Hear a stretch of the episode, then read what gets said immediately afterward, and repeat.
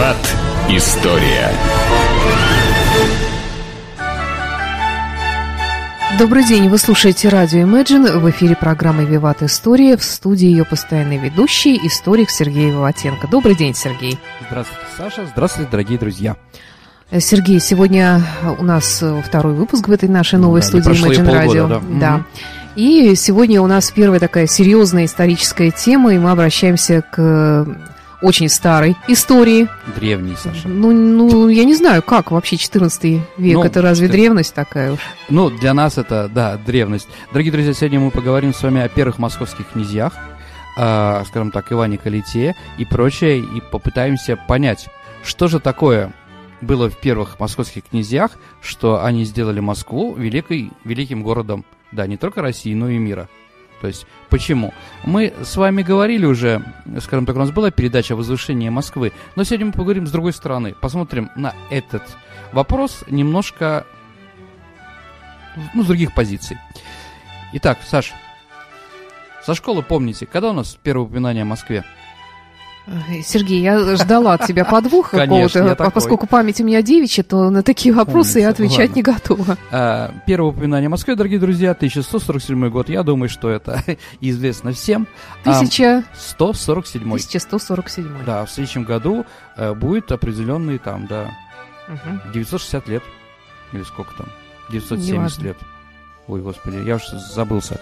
Хорошо. Ну, в общем, в Москве будет куда потратить деньги. Первое воскресенье сентября. А, хорошо, дорогие друзья. Итак, ну, конечно, Саш, мы понимаем, что этот город возник не сам по себе, как другие исторические, да, это возник как военная крепость, как э, определенный, да, э, город, центр обороны Владимира Суздальского княжества, да. Когда это было непонятно, хотя некоторые дикие историки утверждают, что она была чуть ли не с пятого века, но доказательств никаких нет. Наверное, все-таки где-то в начале, в начале 12 века появилась эта крепость. А, заштатный город, который долго-долго никакого интереса э, для государства не имел, великим никогда не был, но потом происходят какие-то подвижки. Почему происходят подвижки? А, как, что произошло? А произошло вот что. Произошло, Москва получила статус княжества. Оно получило не потому, что она там такая великолепная и заслужила какими-то вещами, а потому что сверху так решили. А, если вы помните, Саш, помните Ричард Львиное сердце, Айвенга? Да, конечно. Да, помните, там такой литовец Кисюрис, по-моему, его играл там в советском фильме. Я просто этот фильм смотрел 52 раза, потому что я был дежурным по клубу, когда вся дивизия туда ходила, и я вынужден был смотреть этот фильм. Я его знаю, да. Про, про Айвенга, да, очень хорошо. Ну да ладно, бог с ним, с Айвенга. Так вот, если вы помните, Саша, там был такой принц Джон, который делал много плохого, против него вставал Робин Гуд, Ричард Винное сердце. Принц Джон, дорогие друзья, это так называемый английский король Иоанн Безземельный. Да? Почему такая кличка Безземельный? А потому что он был последним ребенком в семье. Что? Голодранец. Ну, не совсем. Ну, ему, он был последним ребенком в семье, и поэтому все земли уже разобрали его старшие братья. И ему как бы было нечего такое интриговать, ждать, когда Ричард уедет опять в какой-то крестовый поход и захватить какую-то власть. Так вот, дорогие друзья, а, у Александра Невского тоже было ряд детей, там, Василий, в Новгород его пристроил, ну, я в кавычках говорю, шучу, конечно, да, А, Дмитрий там в Переослав, Андрея в Городец, вот, а Даниил, последний его сын, родился за два года до его смерти в 1261 году, и на него никаких княжеств и крупных городов не было. Поэтому Александр Невский вынужден для своего младшенького что-то придумать. И вот он придумал, сделал Москву э, княжеством, да, центром княжества. Московское княжество было минимальным по размерам а, в то время. Оно, скажем так, не, пере, а, не переходило за границы, а, скажем так, современной Московской области. Может быть, даже было меньше в каких-то местах. И вот Даниил, первый московский князь. Почему Даниил? Ну, потому что родился день святого Даниила Заточника. Больше ничего. А, про него у нас мало чего известно, но немножко о нем поговорим. Кстати, да, вот просто, может быть, из-за его неизвестности и прочее, а, мы как бы о нем мало знаем. А с другой стороны, он сделал многое, чтобы Москва стала Москвой. э, честное слово, что же характерно вообще для Москвы, дорогие друзья, того времени, да? Почему именно этот город стал великой столицей нашей страны? А, но в первую очередь, если мы уж говорим про это, то, наверное, надо а, понимать, что Москва, чем отличается Москва от соседних городов? Это изначально военный город. То есть он строился не как какой-то там народ, там, переселенцы какие-нибудь, а давайте здесь что-нибудь построим, прекрасный Боровицкий холм, да, там, а вот, а он всегда строился именно как военный город какого-то княжества, это раз. А чему это? Ну и что тут такого, скажете вы? А что? А вот что, дорогие друзья, там никогда не было вечи, то есть народного схода. Никакие внутридемократические вещи не мешали нормально развиваться этому городу. А нету вечи, значит не надо князю воевать со своим народом. Это тоже очень важно. Некому там снизу говорить что-то там такое, да? А ты там налоги там уменьшай и прочее. Э, и надо еще сказать, что мы говорим о, ты, э, о конце 13 века. Это время апогея татаро-монгольского ига у нас. Да. А татары вообще не понимали, что такое вечи вообще. Для них вот это вот народовластие было смешно, дико и непонятно. Поэтому они охотнее вели переговоры с Москвой, чем с той самой Тверью. Кстати, если мы сегодня сейчас будем говорить, да, все-таки о знаменитом Тверском восстании, на котором Москва поднялась. Восстание это Тверское, дорогие друзья, Саш, оно произошло из-за того, что вещи так захотелось Тверское. Вот это было понятно, да? Итак, действительно, вот чем не похожесть Москвы, это вот отсутствие вечи, отсутствие народных вещей и всегда один руководитель. Когда один руководитель, наверное, все-таки получается лучше на наших территориях, чем когда их много разных демократических. Так или иначе.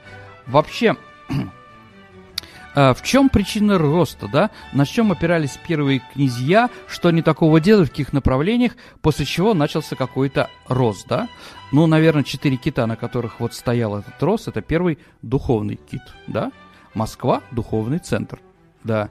А в Москве в это время появляются, э, скажем так, если мы посмотрим из спи списка святых нашей Русской Православной Церкви, того, э, скажем так, кто из Москвы появляется очень много русских святых.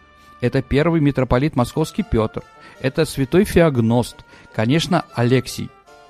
Э, Саша, смотрели, может, фильм «Орда» называется? Про... Недавно вышел фильм «Орда». А, суть том, что митрополит Алексий действительно был великий человек, а великий он был по разным вещам – а, а, когда у татарской ханши Койдалы а, исчезло зрение, а, то он был направлен в Орду, и как бы после этого она прозрела. И она дала деньги, очень большие, Москве и лично Алексию, и на эти деньги Алексей построил знаменитый Чудов монастырь. Чудо, дорогие друзья, это вот как раз чудо э, исцеления ханши в первую очередь, да. А, вообще, да, откуда появился Алексий, да? Иван, э, сы, э, сын Даниила, да, Калита, лично крестил сына боярина Бяконта, э, Черниговского, да, которого будущий митрополит Алексий. А Алексий потом, друзья, а, спас э, Калитовичей, когда э, умер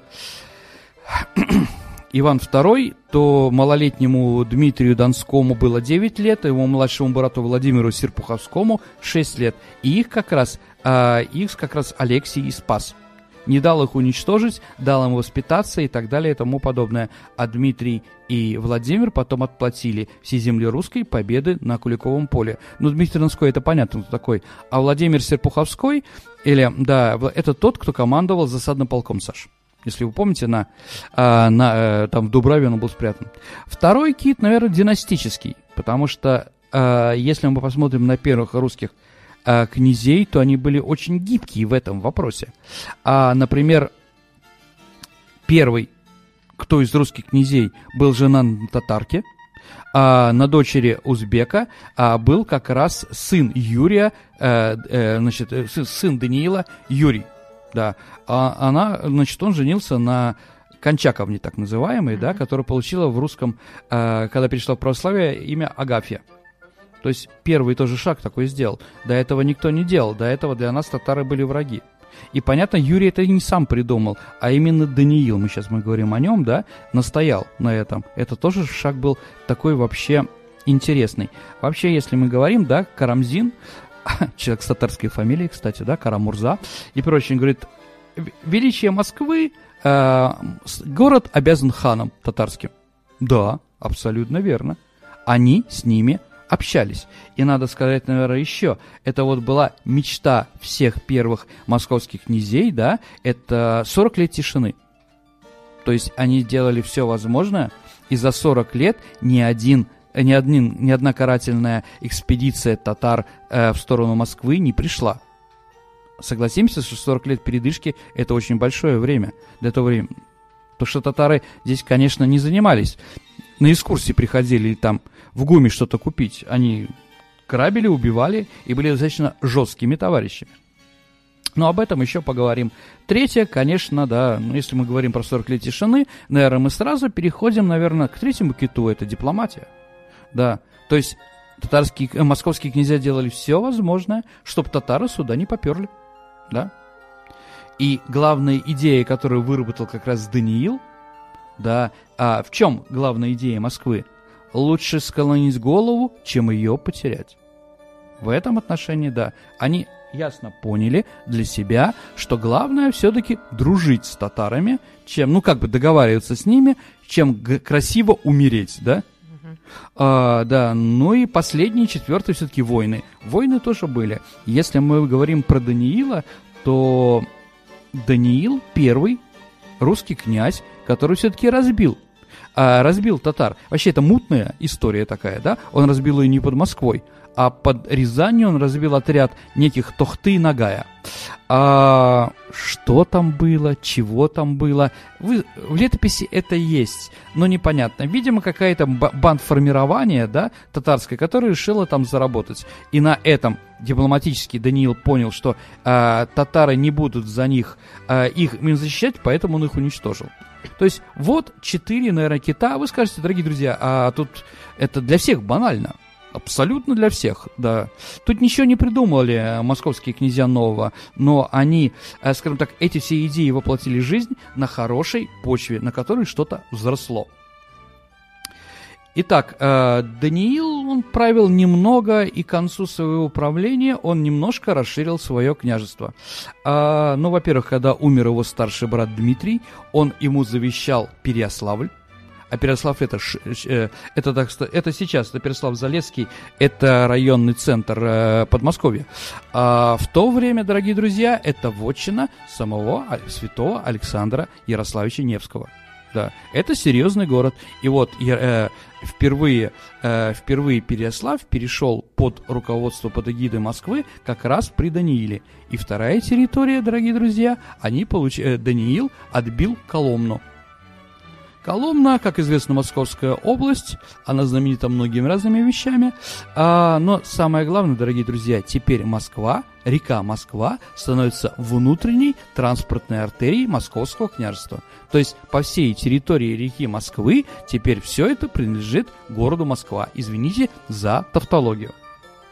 Так или иначе, как видим, не так мало сделал этот человек. И еще если мы говорим, то от татарской Агафьи у него было два известных сына. Это Юрий и это Иван, будущий Калита. Вообще, да, дети Даниила сыграли большую роль а, в нашей истории. И если мы говорим о будущем, мы их называем Рюриковичи. Они, конечно, Рюриковичи, но сами себя, дорогие друзья, они никогда, московские князья, так себя не называли. Рюриковичи пошли уже при Василии Третьем, да, когда уже было единое государство. А до этого всегда все московские князья, до Ивана Третьего включительно, они говорили «мы не Рюриковичи, мы Калитовичи». Честь Ивана Калиты. Понятно, да? То есть Действительно, эти два... Ну, мы сейчас поговорим про Юрия, который менее знаменитый, а потом закончим уже Иваном Калитой. Итак, действительно, это два сына, которые родились, ну, погодки не погодки, два года разница. Они родились у Даниила. Даниил умер в 1305 году. Тоже интересно для Москвы, дорогие друзья. Э, он умер 5 марта. Саш, кто у нас умер 5 марта? Сталин. Сталин, да, и Прокофьев еще, Сергей Сергеевич. Ну, про него, да. Сталин, да, действительно, тоже интересно. Тоже интересное совпадение. Для Москвы, во всяком случае, да. 5 марта, да, 1330, э, 1303 года умирает Даниил Московский. Итак, следующим русским князем, по, московским князем по старшинству становится Юрий. Юрий, это опять-таки перекличка с Юрием Долгоруким, да, первый Георгий, старший его брат. Он правил Москвой с 3 года по 25 -й. Вот с этого момента начинается достаточно агрессивная политика московских князей. А, главным, с кем он боролся внутри, э, за власть, за ярлык великий, это была Тверь. С другой стороны, дорогие друзья, ну какой может быть у Москвы ярлык, да? Оно и 150 лет там, самое большое. А как княжеством она вообще, ну, там, 40 лет, понимаете? Но, с другой стороны, действительно, за эти 40 лет прошли такие события, что Москва из непонятно чего, непонятно, то ли маленького заштатного городишки, то ли из средней крепости превратилась в великий город, который начал играть уже общероссийскую политику. И в конце концов Юрий получил этот самый ярлык. Итак, первый московский князь, который получил ярлык на великое княжение в нашей стране, был, конечно, а, Юрий Даниилович, да? Ну, Юрий по-другому Георгий. Вообще, конечно, посмотреть на то, что он делал, это было, конечно, без смеха, кстати, об этом говорить просто невозможно. Ну, давайте как бы расскажем. Так вот, получив княжение, ярлык на княжение от татар, а татары получили Юрию собрать, э, собрать налоги, дань, да, э, с наших земель, в первую очередь с Твери. Юрий сказал, отлично, я это сделаю, собрал с Твери налоги за много лет, которые Тверь не платила, а потом забыл их отправить э, в Орду. Он решил их прокрутить в Новгороде. Вообще, как бы новгородское княжество, оно у Юрия, Долго, э, у Юрия играло достаточно, в его жизни достаточно большую роль, да. Скажем, Юрий э, чем знаменит? То, что он, например, основал нашу знаменитую крепость Орешек. Ну, вот Шлиссельбург нынешний, да. Это как раз основал Юрий, когда был... Э, когда, когда он был московским княжеством, э, князем, извините, э, то есть новгородским князем, да. Так вот, ну, новгородцы, как известно, у нас люди коммерческой, жилкой и прочее, и вот им дали прокрутить, знаете, дорогие друзья, начали 90-х, я не знаю, может, сейчас тоже это происходит. Было очень часто. Приходят государственные деньги на что-то, в какой-то, в какой-то из, эм, скажем так, из заводов, предприятий и прочее. Но местное начальство не спешит отдавать их денег, а дает их на месяц в банк где за то, что их там крутят, дает им какой-то процент. Юрий решил на этом заработать. А вот, но взрыв был жуткий. Тверь пошла жаловаться. А Цвериче была взбешена всеми этими вещами, и в конце концов у Юрия отобрали ярлык на Великое княжение, а отдали татар, э, а татары отдали как раз э, тверичам. И когда Юрий приехал потом разбираться вообще, да, э, разбираться в Орду, почему так произошло, там в длинных коридорах власти он повстречал тверского князя Дмитрия Грозные Очи. Но вот эта кличка «Грозные очи» у него было действительно сто процентов. Увидев Юрия, вот это счастье какое, да? А, первым делом, что сделал Дмитрий, вытащил саблю и зарубил Юрия. На этом Юрий закончился. Вот, понятно, что тверцы потом были наказаны и так далее и тому подобное. Но вот такая вот достаточно интересная вещь.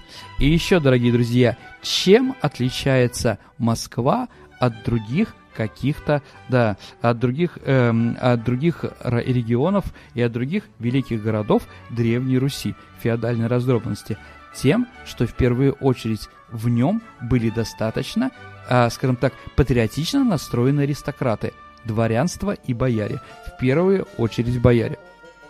Вообще, я вот когда э, пытался пытался подготовиться к этой передаче, я решил посмотреть, что у нас там есть интересного. И вот нашел такую фразу, которую сказал Дмитрий Донской, да?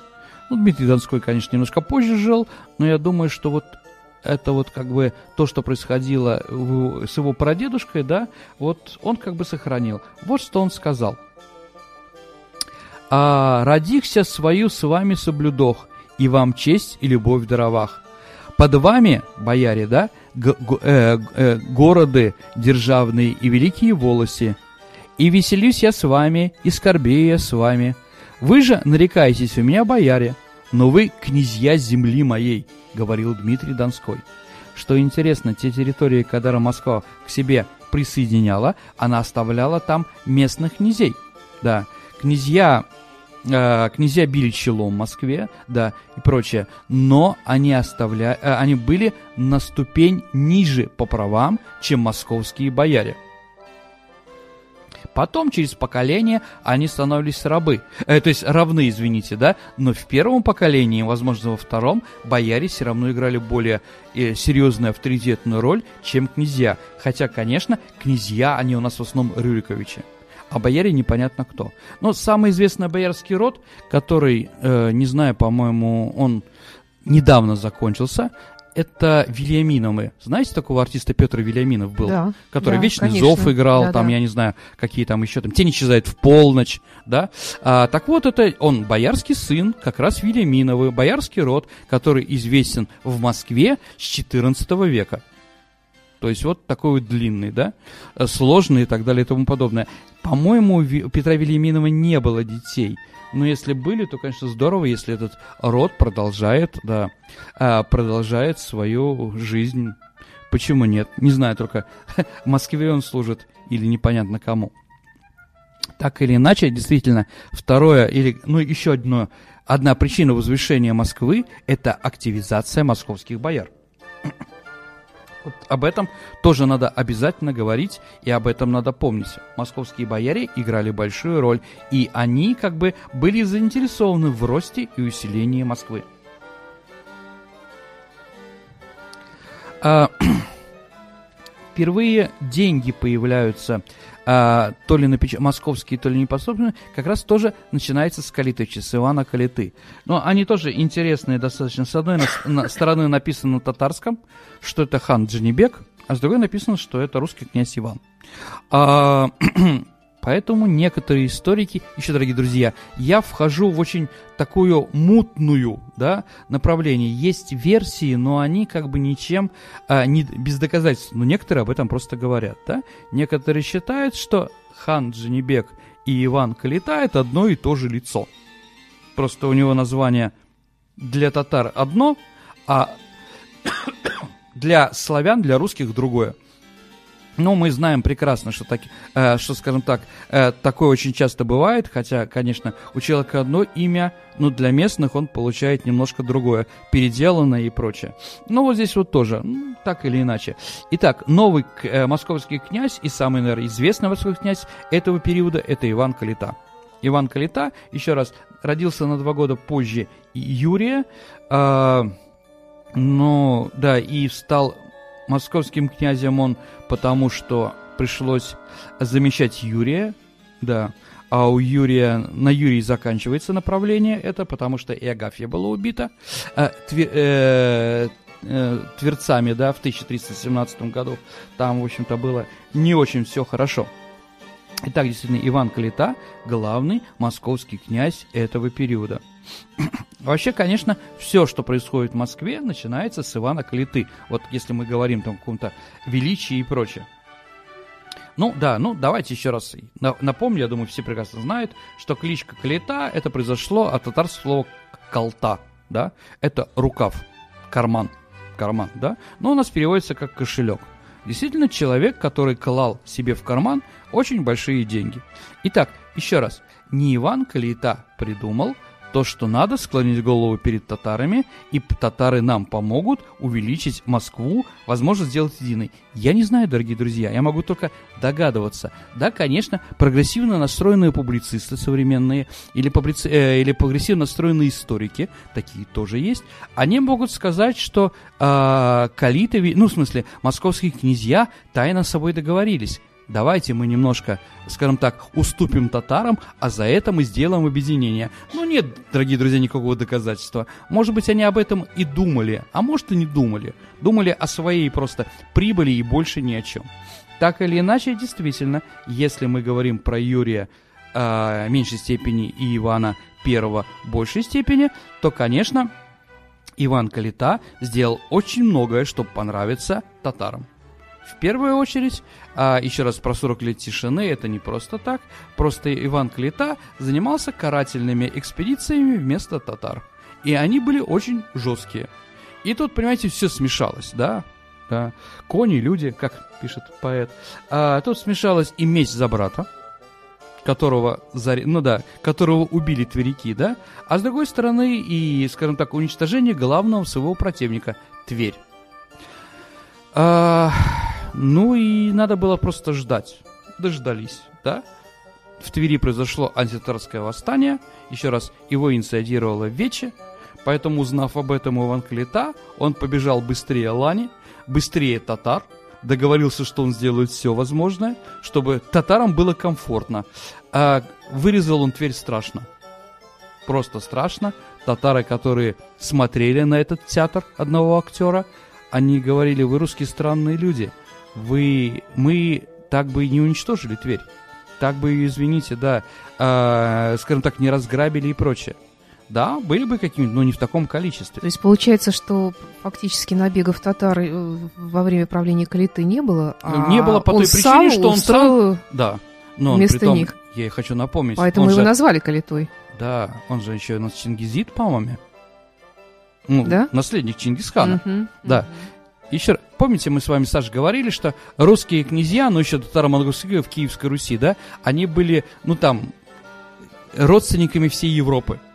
Помните, там и французского, и венгерского короля, и норвежского, и английской королевы. Все считали себя братьями, сестрами. Да, да, да. Э, как бы вот такие вот браки были и прочее. Здесь также, но теперь немножко в другом направлении. А, в другом направлении. Теперь Европа нам меньше интересует. Самое то, откуда мы можем взять себе невесту, в первую очередь, наверное, из Литвы. Ну, Литва рядом, она была достаточно великая. Вообще, если мы говорим про 14 век, то, наверное, мы можем сказать, что для 14 века характерны две силы, которые боролись за объединение русских земель. Это Москва, о которой мы говорим, и это Литва. Да, Великое княжество Литовское. А, я думаю, что мы сделаем передачу Великом княжестве Литовском. А, вот, только просьба потом меня не оскорблять некоторым представителям, да, Беларуси и прочее. Ну, мне кажется, что что бы ты ни сказал, все равно найдутся люди, которые что-то имеют да, я такой.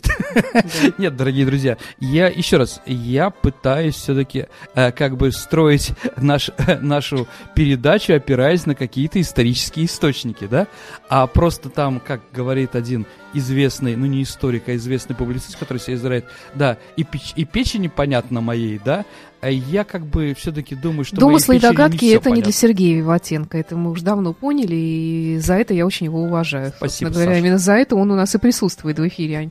Так бы, конечно, можно было популяризировать наше радио благодаря да, разным э, так, псевдоисторикам, которые ну, очень любят э, свои домыслы и разные версии произошедшего Нет, дорогие друзья, но если вы хотите кого-то послушать, напишите кого там, да. Да. Мы пригласим кого-нибудь. Пусть поговорит. Ну ладно, да, возвращаемся к нам, да, продолжаем. А, да, вот у литовцев брали там, да, ну, например, мама у Ивана Грозного, да, она была литовка Елена Глинская. С другой стороны, мама Ивана Грозного была потомкой Имамая, про которого, да, мы, ну, татарского хана, да, угу. да, но а, дедушка, дедушка был, э, скажем так, дедушка у Ивана Грозного был и императором, да, византийским, или прадедушка, потому что там бабушка у него была Зоя, дочка византийского императора. То есть все тоже уже пошло, но немножко в другом направлении. Если мы говорим а, про 9, 10, 11 века, наверное, мы были более европейское государство, чем, скажем так, после татаро-монгольского ига. Это понятно, с, другой, с одной стороны, дорогие друзья, татары, которые нас немножко изменили. Да, действительно, э, скажем так, э, русский человек имеет очень сильный генофонд, э, очень часть нашего генома, да, от татар да, с одной стороны древние славяне, а с другой стороны татары. Да, наверное, э, жители, бывшие жители Киевской Руси, которые жили более западнее, там, в Белоруссии и на Украине, они имели меньше этого, да, но они имели другие вещи. Как бы, ну да, татары, татары оказали на нас, и на наш язык, и на нашу культуру э, большое влияние. Но мы об этом говорили, и если интересно, еще будем, потом поговорим также. Так или иначе, действительно, Иван Калита начал с карательных экспедиций. Он сломал Твери хребет, да, потом даже один раз был такой возврат, они получали, но, э, получили ярлык, но Иван Клита деньгами, взятками сделал все возможное, чтобы ему вернули. То есть э, говорить о том, что они были белыми и пушистыми, первомосковские князья, конечно же, нельзя. Вот, все, что было возможно, они, конечно, делали. А, ну, а шаги Ивана Калиты, конечно, они являются золотыми буквами, что мы можем вписать, да, как, как, что надо делать, чтобы город стал великим, да, пригласили, перевезли из Владимира в Москву э, российского митрополита, да, теперь Москва, э, Москва становится духовным центром нашей страны, да, для этого Подмосковью, в Сергиевом, э, ну, в районе Сергиева Посада потом, да, э, а, все это появляется, Вообще, действительно, если мы посмотрим в духовном плане, мы уже говорили, Черниговский, э, черниговский боярин Бякон переехал в Москву, да, и Иван Калита крестил его сына, который потом станет святым э, Русской Православной Церкви, але, митрополитом Алексием, великим святым, да, человеком, который воспитал и Дмитрия Донского, а потом Сергия Радонежского. Сергий Радонежский, да, Иван Калита, когда он правил ярлыком, он сделал все возможное, чтобы больше э, Ростов Великий не был великий, извините за тавтологию, да, великим княжеством, да, и в один момент он выселил из Ростова всех бояр, всех авторитетных бояр. И вот одна из часть ростовских бояр а, поселилась э, в таком поселении Радонеж, да, и уже сын, который появился уже здесь в Радонише, Сергей Радонеж, Сергей Радонежский, стал великим русским православным святым, великим политиком и великим э, руководителем, э, руководителем церкви. Все так получалось, что э, с одной стороны, да, с одной стороны, очень жесткое отношение к врагам и противникам, а с другой стороны, сделать все возможное для своих союзников, друзей и так далее, чтобы им было комфортно. И все это они помогали. Действительно, и Алексей, и Сергий сделали очень много. Очень много. Ни в какой другой, э, скажем так, районе э, э, княжества того периода нет таких святых. Да, конечно, в Твери в это время очень много святых, но это святые, которые погибли за веру. Это тоже надо понимать. А погибли они за веру, конечно, потому что их уничтожили не просто татары, а татары во главе с Иваном Калитой да. Это немножко другие святые, понимаете, да? Другие шаги. А, вот. Конечно, присоединение к купле. С одной стороны, дорогие друзья, мы с вами говорили о куплях, а, то, что присоединение тех территорий, которые не могли платить. А с другой стороны, надо еще сказать, что Ив, да, Иван делал и по-другому, более гибче.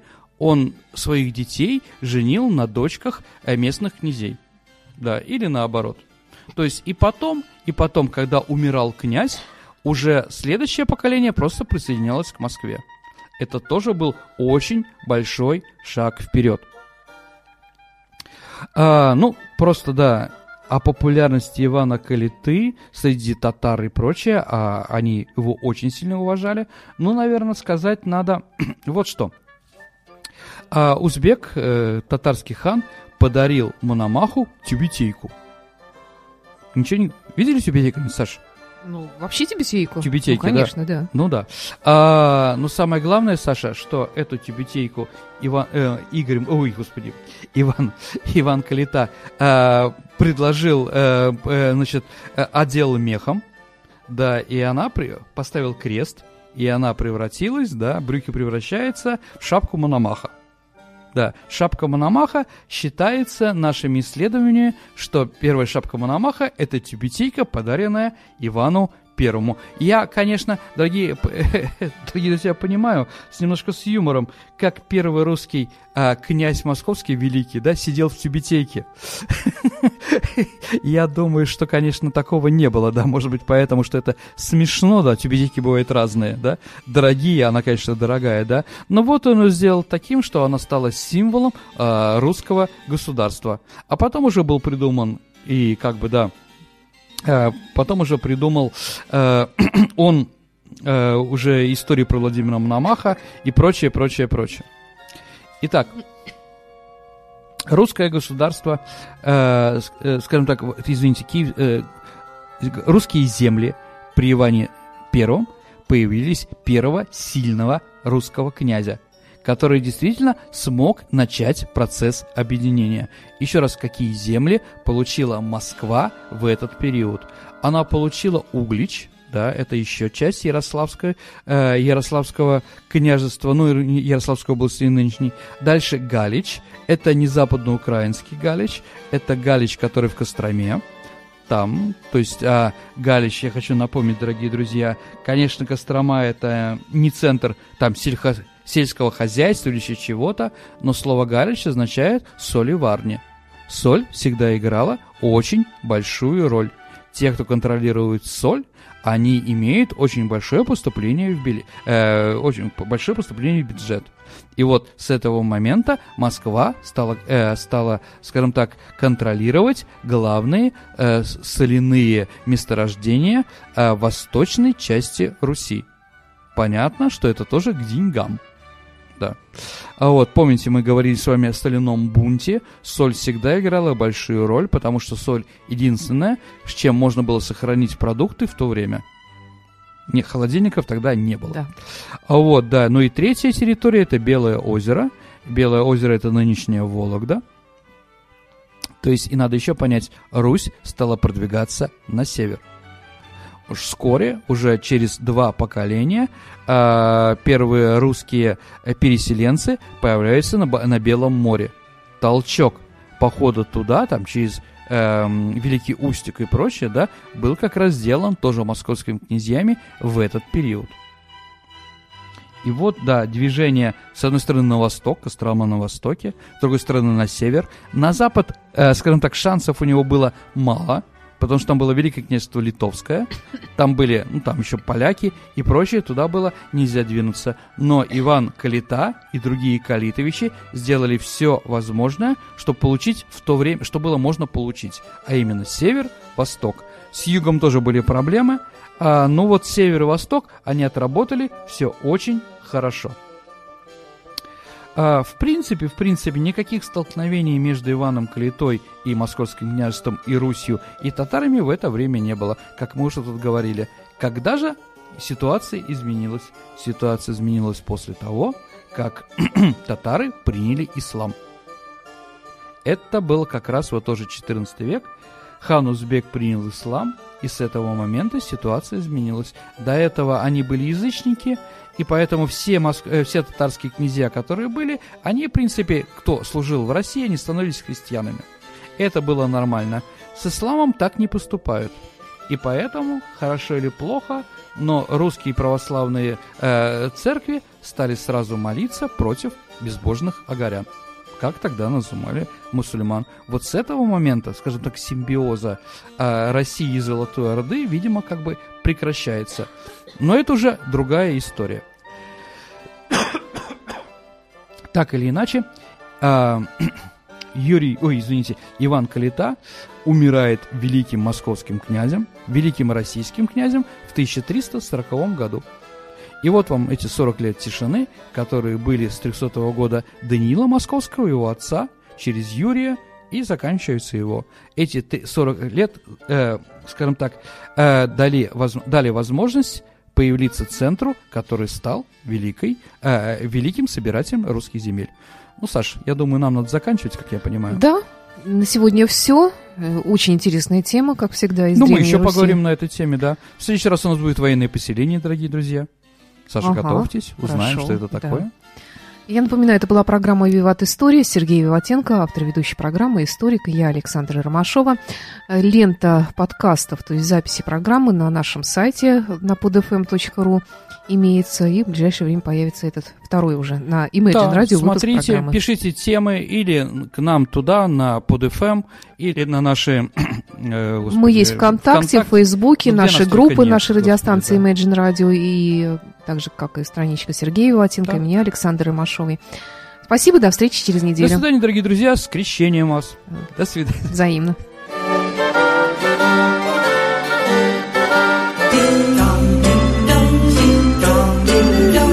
Happy New Year.